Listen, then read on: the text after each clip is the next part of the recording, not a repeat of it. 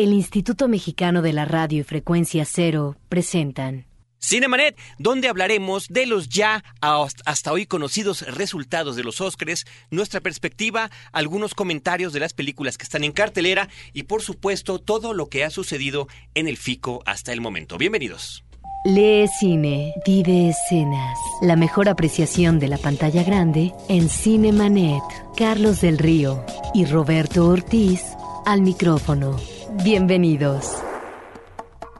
Le doy la bienvenida a Roberto Ortiz. ¿Cómo estás, Roberto? Pues muy bien, Carlos. Ojalá y se pudiera hablar y ver todo del FICO más de 200 filmes entre cortos, medios y largometrajes es imposible por más que uno quisiera estar de vacaciones y ver todas las películas desde las 12 del eh, mediodía hasta después de la medianoche, pues difícilmente podría uno ver ni siquiera 100, a lo sumo 40 o 50. Pero sí hablaremos de algunas de las películas interesantes que hemos visto en las diferentes secciones del FICO que ya entra a su etapa final esta semana.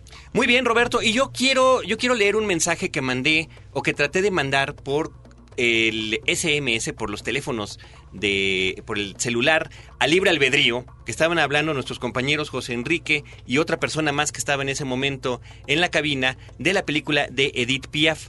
Y bueno, lo que puse yo era, dice así, Light, Light, Light, lo que se dice Light no está la vida en rosa. Es una película biográfica poco convencional en su narrativa que si bien omite aspectos importantes de Piaf, nos presenta una colección de estampas de la vida del artista sin el rigor cronológico. Saludos y quién está con José Enrique. Carlos del Río. Y esto porque, bueno, Eric Montenegro venía con una terrible gripa que verdaderamente lo hacía irreconocible, sobre todo en los primeros minutos en los que apareció en el programa. Entonces consideraron que la película es light. No, no, que la película, el comentario de, de Eric era que la vida de Edith Piaf ha sido, fue tan trágica que aunque la película así lo refleja, se queda corta con todo lo que realmente le pasó. Se queda corta, Carlos, porque el problema es cómo manejar diferentes situaciones en donde tú no sabes si a lo mejor hubo problemas para abordar determinados momentos en cuanto a sus relaciones eh, amorosas y también personales, como por ejemplo este hombre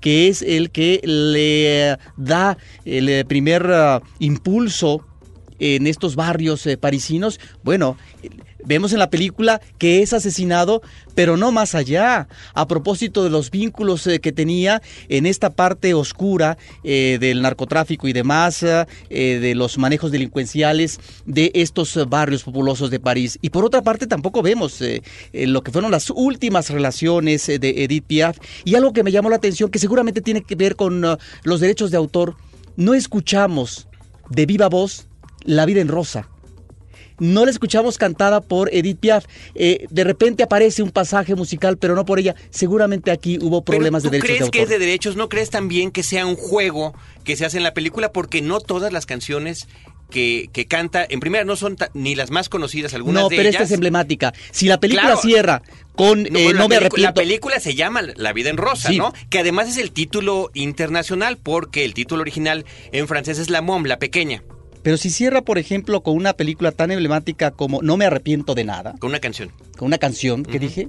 Película. Con una canción tan emblemática eh, como esta eh, melodía, que además es realmente eh, el momento ya de despedida del escenario por parte de Edith Piaf, en un momento muy decadente y difícil para ella, bueno, tenía que haber estado La Vida en Rosa. Bueno, vámonos con esto. Noticias en Cinemanet. Noticias de la semana, noticias, Roberto, pues bueno, sigue siendo noticia.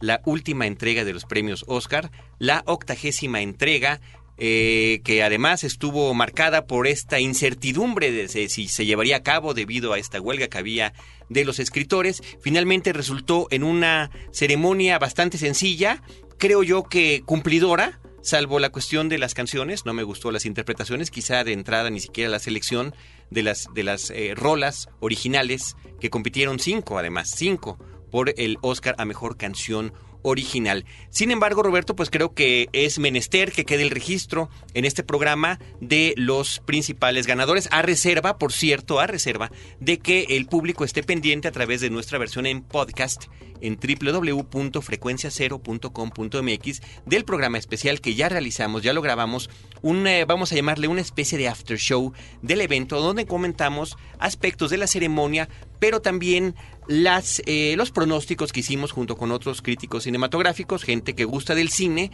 cómo quedamos y lo que opinamos también de las películas. Vas a mencionar lo mal que estuve.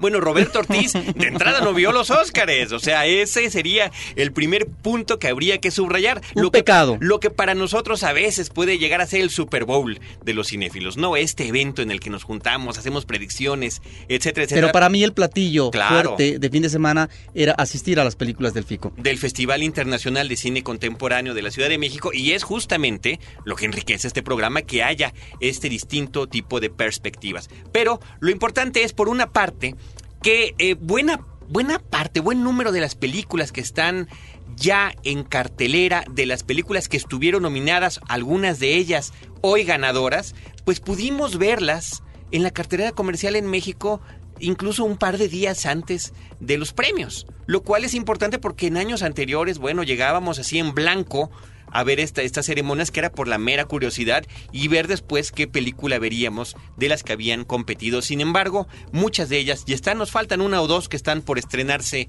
la próxima semana. Roberto Ortiz, la gran ganadora de la noche, eh, No Country for Old Men, Sin lugar para los débiles, una película de los hermanos Cohen, se llevó mejor película, mejor, direc- mi- mejor director, ¿no? A los dos directores, a los hermanos Cohen, Joel, eh, Ethan Cohen, eh, mejor actor de reparto y mejor guion adaptado.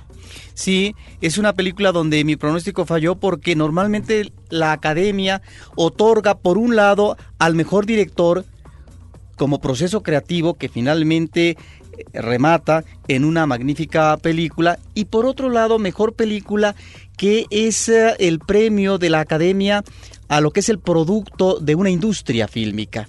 Entonces, casi siempre se le da un Oscar a uno y un Oscar a otro. Yo así lo consideré en esta ocasión y mira, qué mejor que dárselo a los hermanos Cohen con una extraordinaria cinta y en donde efectivamente uno tendría que contradecir a la academia de que si están hablando del mejor director es porque hizo la mejor película, pero anualmente, no solamente en el caso de eh, Hollywood, sino también eh, se reproduce en la entrega anual de los Arieles en Bellas Artes aquí en México por parte de la Academia de Cine eh, Mexicana, en donde se paran casi siempre entre mejor película y mejor director. Lo cual de, de verdad parece un sinsentido. ¿Cómo es posible que alguien sea el mejor director pero que no tenga la mejor película y peor aún al revés? ¿Cómo es posible que a- se dé un premio a una película que se considera la mejor, pero eh, estuvo, estuvo muy bien la película, pero el director, mm, no? Entonces, ¿quién la hizo? ¿Quién orquestó que esa obra finalmente quedara allí y de esa manera? Y que además también se está eh, haciendo un reconocimiento a unos directores que ya pertenecen a una generación, Carlos, posterior a este eh, trío eh, de cineastas tan importantes como es Coppola, como es Scorsese, como es Spielberg, bueno, también Lucas, por supuesto. Pues ahí está este reconocimiento a dos directores que nos han brindado a lo largo de un par de décadas estupendas obras cinematográficas, muchas veces con ciertas nominaciones a premios, inclusive Óscares previos como guion original, porque realmente eso es lo suyo de estos hombres. Eh, y, y las películas son suyas, las producen, las dirigen, las escriben, las editan, inclusive en este caso de No Country for Old Men tuvieron que poner un seudónimo del editor, aunque eran ellos mismos, y estuvieron también compitiendo en la categoría. Si hubieran ganado, hubieran roto un récord de haber recibido el mayor número de Óscares, cuatro por la misma persona, la misma noche, por la misma película. Tú mencionas guiones originales en su trayectoria, nada más debemos de precisar que en esta ocasión En fue esta ocasión, guion adaptado. En esta ocasión fue guion adaptado. Ahora, dejaron a un lado a otra gran favorita. Parecía que todo se perfilaba entre estas dos películas. There Will Be Blood, la película de Paul Thomas Anderson, llamada aquí en México Petróleo Sangriento. En España se llama Pozos de Ambición, que también era una seria contendiente. Ahora, por una parte, eh, y hablando de estas predicciones que hicimos la semana pasada, eh, en mi caso yo no le atiné a esto, yo había votado por Petróleo Sangriento justamente porque me parecía que lo, lo poco convencional de la, del final en particular, del final de la película de los hermanos Cohen, no, no haría este eco con las personas que votan en los Oscars. Pero Petróleo Sangriento se lleva otros dos importantes premios, que son por una parte el de fotografía, la estupenda fotografía que tuvo la cinta, y el de mejor actor Daniel Day-Lewis, que ese sí era un Oscar que estaba muy cantado. Verdaderamente cantadito, ¿no? Predicho este hombre que no hace películas muy seguido, Daniel Day-Lewis, y cuando las hace, realmente nos arroja unos personajes increíbles e impresionantes. Eh, también Roberto Ortiz Hubo eh, otros ganadores en la parte de que tiene que ver con los actores. El actor de reparto, Javier Bardem, sin lugar para los débiles. La actriz principal, aunque Julie Christie era la favorita, una suerte de favorita consentida, más que por su película, diríamos que por su trayectoria. Away from Her, una película que trata sobre una mujer lidiando con el Alzheimer y su vida de pareja que apenas se estrenará la próxima semana en México. Ya tuvimos la oportunidad de verla, es muy buena. Pero eh, finalmente el Oscar le cayó a la francesa Marion Cotillard por La vida en rosa, justamente la cinta que estábamos platicando. En la parte de actriz de reparto, Roberto, la eh, favorita era Kate Blanchett por la película I'm Not There, Mi vida sin mí, también de próximo estreno en México, una cinta en la que varios actores interpretan aspectos eh, de la vida de este cantante que acaba de estar en México, que se me escapó el nombre terriblemente de, este, de Bob Dylan, qué barbaridad. Oye, y que finalmente Tilda Swinton, que fue una de nuestras predicciones, fue la que se lo ganó por Michael Clayton. Y aquí tenemos un, mensaje que nos están haciendo llegar por eh, teléfono. Dice Joaquín, ¿qué les parece que los ganadores actores no sean todos norteamericanos? No, no, solamente no son todos, ninguno es estadounidense. Felicidades a Carlos por su acertada predicción, muchísimas gracias. Bueno, acertada en cuanto a actores únicamente, no habíamos, no habíamos, eh, no latinamos, ¿no? En lo que tenía que ver a la cuestión de las películas. Otros Óscares que nos parecieron curiosos, Roberto, eh, todos habíamos votado por mejor música por la de la película Atonement, Expiación, Deseo y Pecado, se la llevó. Ahí sí no hubo la menor duda. Y esto, ¿qué, pasa? Ah, y Juno, que se lleva un Óscar importantísimo, que es el de mejor, mejor guion original. De alguna manera, las cinco películas que estaban nominadas como mejor cinta se llevaron premios muy bien repartiditos, 4, 2, 1, 1 eh, haciendo una competencia eh, poco usual, por una parte, porque son películas que no son lo, que la convención hollywoodense normalmente nos presenta. Y mira, eh, ahorita que hablas de la convención cinematográfica, efectivamente, en esta ocasión creo que la academia se hizo eco de la mala conciencia tal vez de la sociedad americana a propósito de la realidad social y política que se está viviendo. Creo que tuvimos en la recta final películas, algunas no tan nominadas como podría ser Gangster Americano y En el Valle de las Sombras, pero que son películas, aparte de Petróleo, eh, o la de los hermanos Cohen, muy críticas, eh, con una visión muy pesimista a partir de los personajes, estos personajes perfectamente instalados, dramáticamente muy bien trabajados, como en el caso de Daniel de Luis o por ejemplo en el caso de Bardem en una y otra cinta. Pero sí creo que el manejo que hacen en narrativas de diferentes tipos y también de historias es una mirada creo que muy oscura de no solamente la sociedad americana, sino en general del panorama que se vive eh, actualmente en el mundo. Y creo que ahora la academia fue digamos que más objetiva, porque a veces se va de bruces y maneja 8, 10, 12 nominaciones y lo ves tú en los ganadores. Ahora se reparte efectivamente, como tú dices, y creo que con películas importantes, que algunas de ellas que van a quedar, por supuesto, para la historia del cine de esta industria estadounidense. Por ejemplo, en dirección artística, Roberto ganó Sweeney Todd, Dante Ferretti, no un Oscar a un hombre que también tiene una trayectoria importantísima. Pero que tendría que haber estado eh, nominado eh, Tim Burton también como director. Claro, claro, claro, claro. Película animada, ganó Ratatouille, esa sí no fue ninguna sorpresa, para nadie. Y diseño de vestuario, Elizabeth, la época dorada. Otra sorpresita que sí hubo por ahí, bueno, varias. Una de ellas es que eh, The Born Ultimatum, Born el Ultimatum, la última cinta, la tercera de esta serie, se lleva tres Oscars. O sea, de hecho es la película la segunda con mayor número de, de Oscars ganados en esta entrega, que son técnicos, eh, edición, eh, edición de sonido y sonido por sí mismo, pero se fue llevándose dos que al menos aparentemente le pertenecían a Transformers, como también le quitaron a Transformers el que pudo haber sido por efectos visuales y que se llevó la brújula dorada.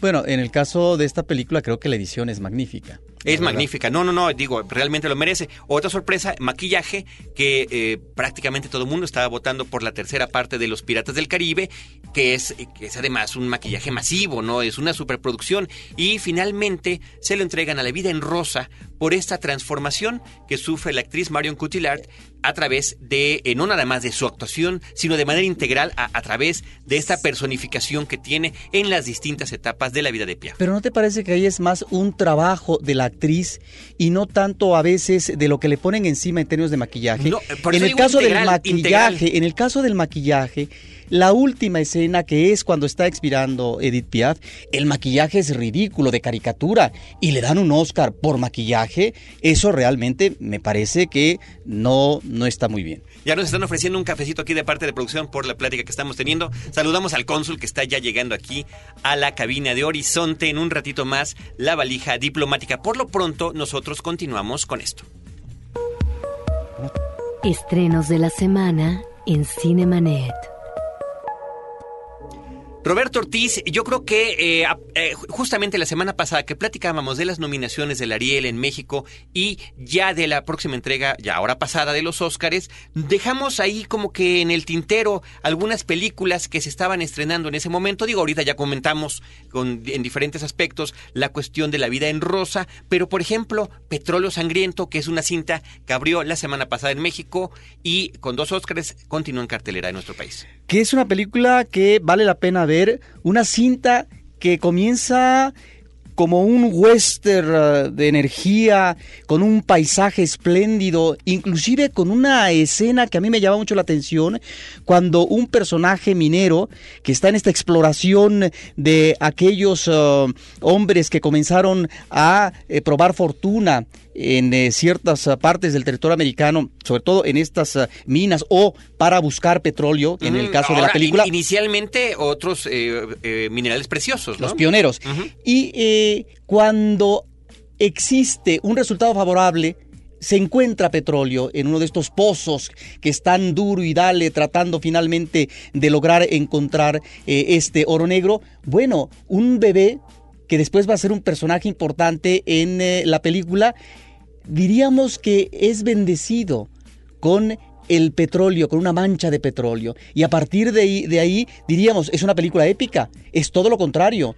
Y si bien la película comienza con un ritmo pausado, lento, que a algunos les podría estorbar, va cobrando brío y después creo que enfatiza lo que son los personajes principales, el drama que cada uno está viviendo y lo que podría ser también un retrato de estos personajes que tienen que ver, que de alguna manera nos están uh, eh, ilustrando este comportamiento de una nación en ciernes que apuesta a lo que va a ser un capitalismo voraz para que después logre eh, cobrar eh, forma ya en términos también institucionales, pero que en principio está la apuesta a partir de a ver quién puede más, de a ver quién logra superar y aventajar al otro. No importa que eh, pase por encima eh, de quien está compitiendo conmigo, no importa que tenga yo que hacer acopio no solamente de la energía individualista, sino también de la corrupción, de los manejos, de los intereses personales, ególatras, etcétera. Realmente es una película muy interesante que el público no se debe perder y que bueno está basada en una obra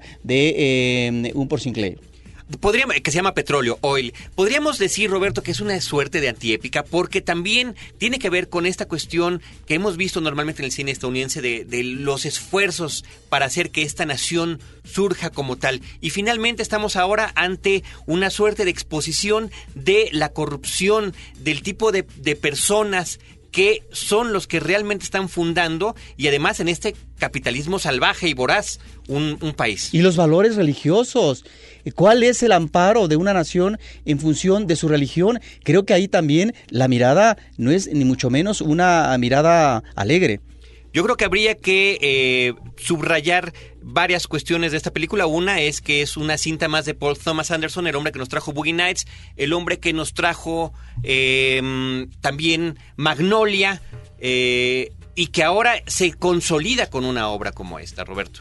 Sí, sí, realmente es eh, un director que no hay que perder la pista y que lo importante, lo decíamos anteriormente, que ya estamos encontrando en un cineasta como él que se cuela a las nominaciones del Oscar a una generación no diríamos eh, de jóvenes, pero que sí es intermedia y que ya merecen estar eh, luchando por los Óscares cada año. Roberto, vamos a hacer una pequeña pausa para que podamos escuchar las palabras de Gustavo Santaolalla, que está en México en el contexto del Festival Internacional de Cine Contemporáneo de la Ciudad de México. Justamente esta noche está, está presentando un concierto, pero hubo una plática con él, una rueda de prensa. Cinemanet tiene los detalles, tenemos el audio de eh, Gustavo Santaolalla con su grupo Bajo Fondo. Él es ganador de un Oscar, él hace música para películas y bueno, esto fue lo que comentó.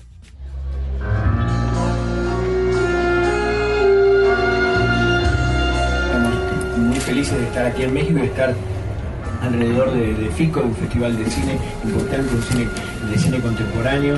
Eh, hemos tenido la oportunidad de que la música de bajo fondo esté eh, eh, en, muchos films y tiene una visión, creo, bastante cinematográfica, es una música muy visual.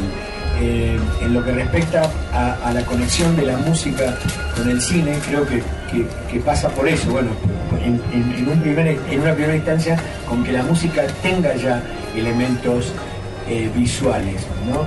Creo que una de las cosas, por lo menos, que, ha dado, que ha sido, pienso, instrumental en, algo de lo que ha pasado con, la música que yo he hecho para el cine, es que eh, algo de eso tiene.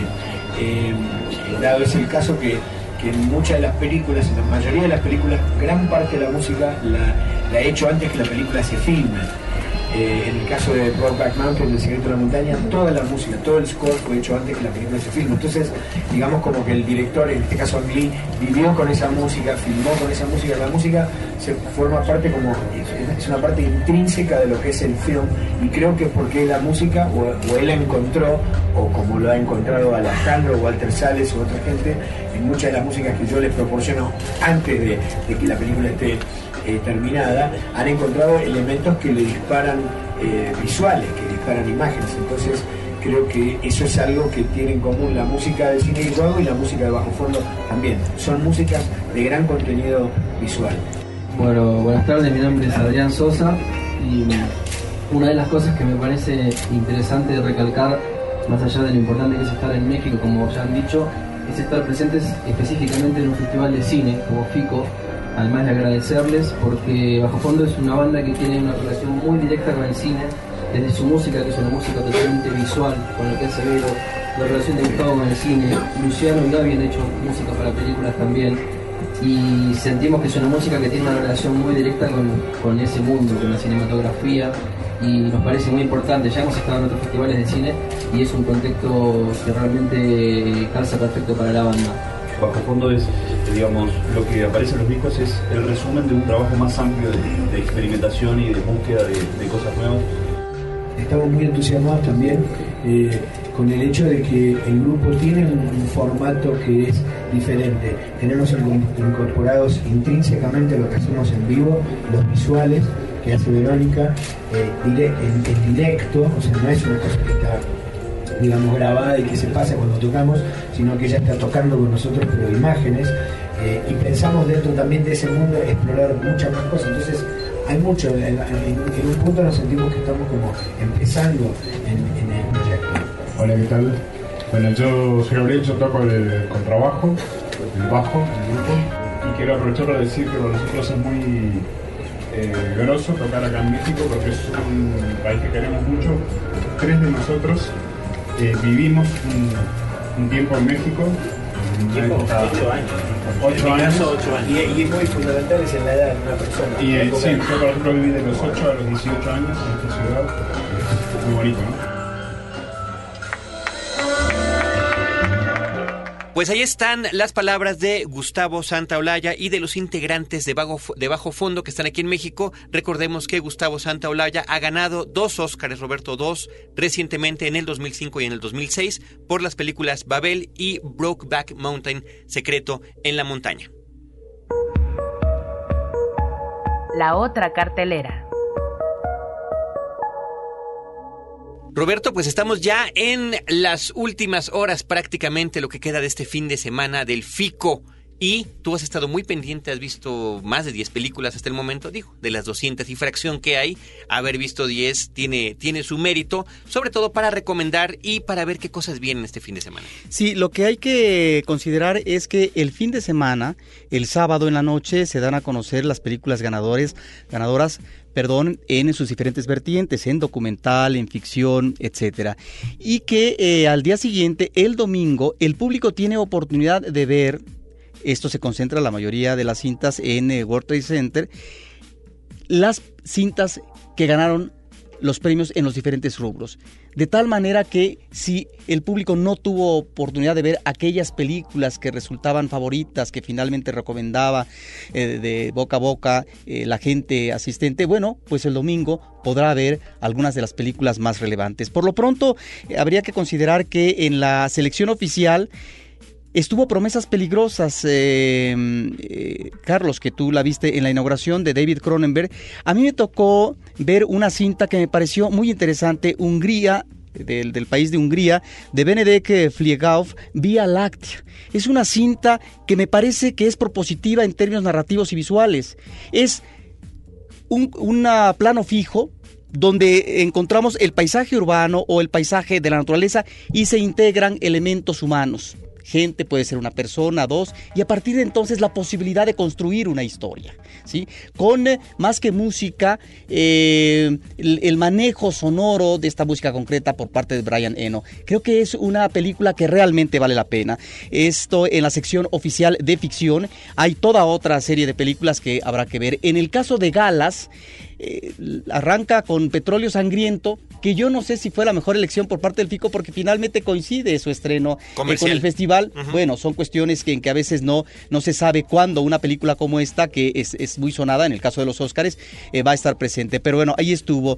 Una cinta que me tocó ver de Francia, de este formidable director Hou Xiaoxian, es ah, El vuelo del globo de producción francesa que está retomando, es un homenaje a aquella película del Globo Rojo de los años 50, en este caso a partir del eh, drama que está viviendo una madre que eh, tiene la, eh, el oficio, el trabajo de titiritera y su hijo la relación con el hijo. Es realmente una película muy interesante que se centra en un manejo muy realista, muy cercano a flor de piel de lo que es esta realidad cotidiana eh, que viven eh, una madre con su hijo, una madre que está eh, presentando una crisis. Por otra parte, también en esta sección estuvo, estuvo o está presente la película de Eric Romer, Los amores de Astrea y Celadon una película de un juego lúdico, bueno, perdón, es, redundante, una película que apuesta eh, por esta situación del amor, de la fantasía, del encuentro finalmente de dos personas eh, que se quieren y que eh, ahí está nuevamente, no experimentando, pero sí manejando Eric Romer una situación de época, de, la época medieval, que puede ser interesante para el público. A mí no me llama mucho la atención. Bueno, estuvo la película magnífica de import-export del austríaco Ulrich Seidel. Y por otra parte, Inútil, que es un eh, documental que llama la atención, eh, que es ah, realmente una película que vale la pena ver porque es de este documentalista famoso Jia eh, Shang-Ki, a propósito de la actividad textil en China, de cómo en la actualidad puede manejar el cineasta dos visiones. Por un lado, una modista que trata de inspirarse en lo que es la labor artesanal en estos uh, lugares intrincados eh, de China. Y por otra parte la realidad que se vive en la provincia a propósito de una actividad eh, doméstica como puede ser eh, la de costurera o la de sastre, pero que en donde realmente la paga es mínima. Y bueno, mientras vemos a esta mujer modista que se presenta en la Semana de la Moda en París, la realidad en, la, en el otro lado, digamos, de China miserable, pues la situación es muy diferente. En el caso de la retrospectiva del documentalista Frederick Weisman, pues recomendamos eh, dos títulos que son eh, unos ciegos y otros sordos, eh, realizados en, en, los años 80. No se deben de perder las películas de Maurice Pialat, sobre todo cintas que a mí me encantaron, A Nuestros Amores, que es un magnífico retrato femenino sobre, es, yo diría que el momento de crisis de una mujer que está tratando de encontrar en este día a día de su vida sobre lo que le tiene que apostar, al sexo, al amor, qué cosa es lo que enfrenta y la infancia desnuda, por otra parte, del 68, que describe muy bien esta situación de estos niños que finalmente son huérfanos y demás. Y por supuesto, todavía este fin de semana, mañana no se pierdan Vampir de Carl Dreyer y de Kaurismaki, aquí Kaurismaki, Carlos, hablaremos más la próxima semana porque en realidad este es un cineasta que eh, estará presente todavía en la Cineteca Nacional después de terminado el FICO. Es importante recordar al público que tienen la opción de escuchar los diferentes podcasts que realizamos en www.frecuenciacero.com.mx. Viene mañana el de los Oscars que estábamos comentando, hay uno también sobre Sweeney Todd y la próxima semana uno con más tiempo para platicar de todas las experiencias vividas en el FICO. Por lo pronto nosotros nos despedimos y le agradecemos a Álvaro Sánchez, nuestro operador de costumbre, que haya estado con nosotros, la postproducción de Cinemanet por parte de Abel Cobos, la producción de Celeste North y de Paulina Villavicencio y en los micrófonos Roberto Ortiz y Carlos del Río, que los esperamos cada semana con cine, cine y más cine. Los créditos ya están corriendo. Cinemanet se despide por el momento. Más en una semana. Vive cine en Cinemanet. Cinemanet es una producción del Instituto Mexicano de la Radio y Frecuencia Cero. Digital Entertainment Network. México, 2008.